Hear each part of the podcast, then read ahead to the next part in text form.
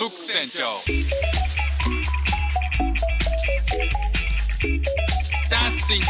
ーマ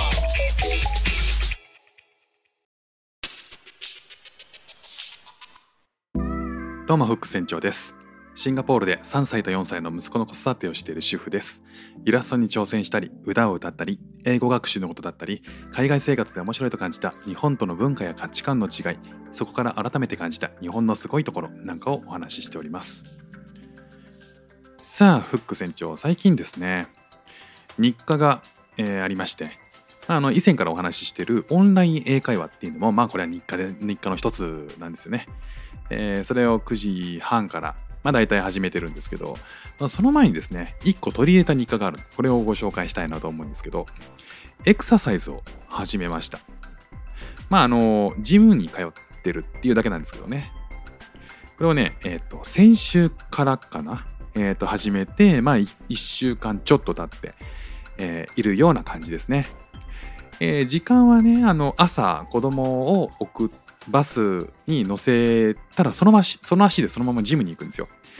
でまあねあの気持ちいいんで外をランニングするってのもいいんですけどシンガポールはねあの日差しが強くて朝割と早めの時から、えっと暑くなってきてですねまあなかなか外を走れるような感じじゃなくなってくるのでまあ今はね、ジムに行ってます。まあジムで最初様子見て、まあ少し慣れてきて、外を走りたくなったら走ればいいかなと思ってたりします。あんまり遠くに行っちゃうとね、オンライン授業の時間に、ま、オンライン英会話の時間に間に合わなくなっちゃったりするから、まあジムでとりあえずはね、様子見ているんですけどね。まあなんでやってるかっていうことなんですけど、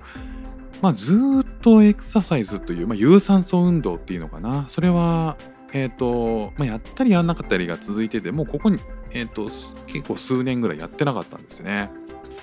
で時々走るんだけど、まあ、日課っていうほどのことではなかった。であのー足がね、えー、と午後に結構こうだるくなってくるというかむくんでる感じがするっていうなんかいろんなものが詰まってる感じがするんですよねしてたんですよ。でまあデスクワークでねあの皆さん日頃からデスクワークでコロナ禍っていうこともあってまああまり外に出ずにねあのデスクワークっていうことが多くなってる昨今じゃないですか。でまあどんどんどんどん座って疲れが溜まっているっていう感じが、まあ、してたわけですよね。あとは体が硬いっていうこともあって、まあ、やんなきゃなやんなきゃなやんなきゃなやんなきゃな怖いな怖いな怖いな怖いなやんなきゃなって思ってたんですよ。したらですねいや違う違うそういうことじゃなくてそうだから僕の場合はそれをやるために寝る前にストレッチをやってたんですよ。まあ簡単なストレッチ。でそれなんそれやっててもなかなかそんなに改善しなかったんでまあそろそろやった方がいいかなと思って毎日やるようにしました。でジョギングをして筋トレしてっていう感じでまあランニングジョギングは2 3 0分ぐらいで、えーそれから筋トレをして全体で約40分から50分ぐらいですかね。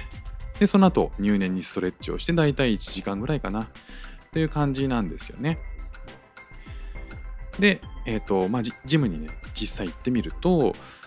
最近はやっぱり自宅作業が多いからなんでしょうかね。朝ジムに行って一汗かいてその後に仕事を始めるみたいな人も多いんでしょうか、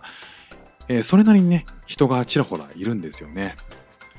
でまあ僕はねそんなにジムに通ってたっていう感じではない。シンガポールに来るまではジムなんて行ったことなかったんで、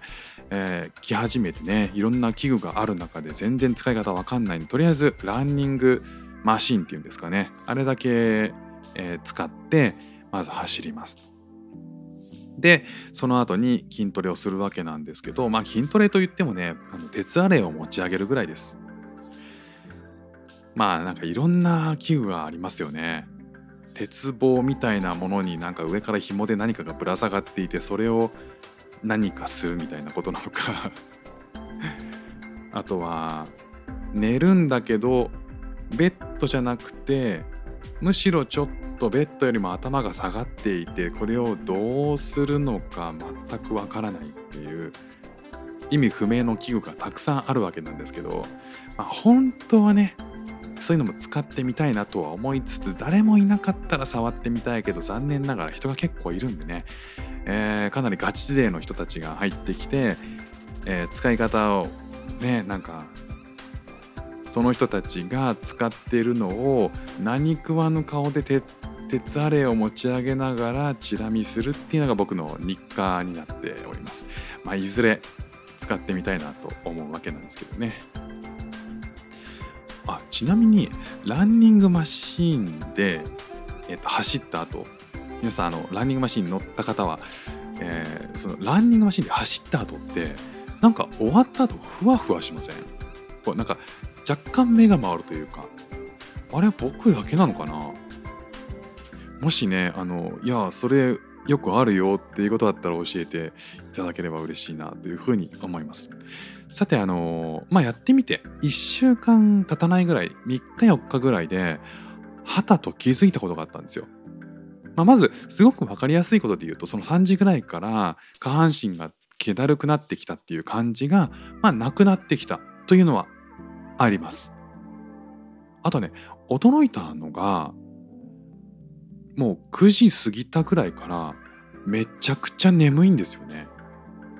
でその運動する前でそんなこと全然なかったんですよ。だけどその運動し始めてから3日4日経って気づいたんですよねなんか9時ぐらいからガチガチに眠いっていう